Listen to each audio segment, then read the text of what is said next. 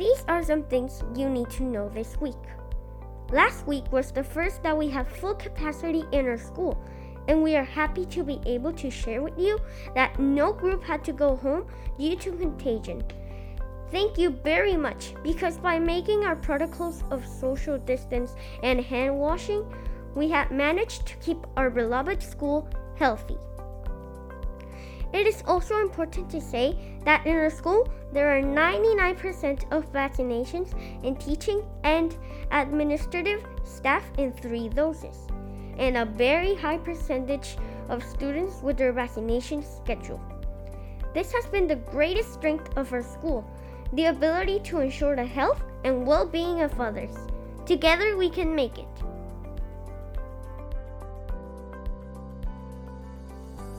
Yesterday, we celebrated International Women's Day. It is a global day celebrating the social, economic, cultural, and political achievements of women. The day also marks a call to action for accelerating gender parity.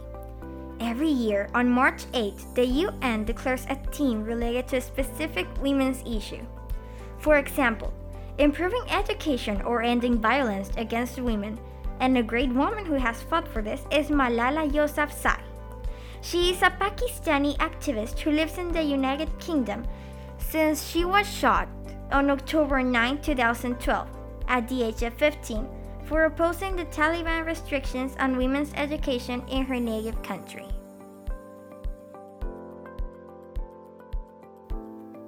On October 9, 2012, the Taliban shot me they thought that with their bullets they would silence me forever, but they failed.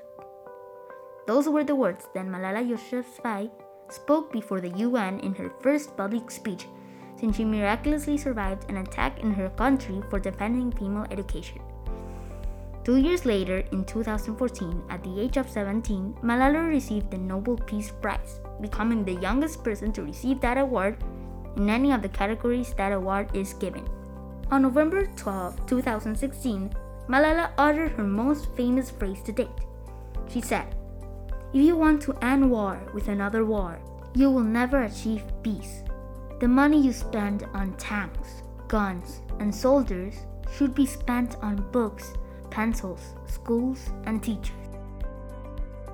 Follow us wherever you get your podcasts.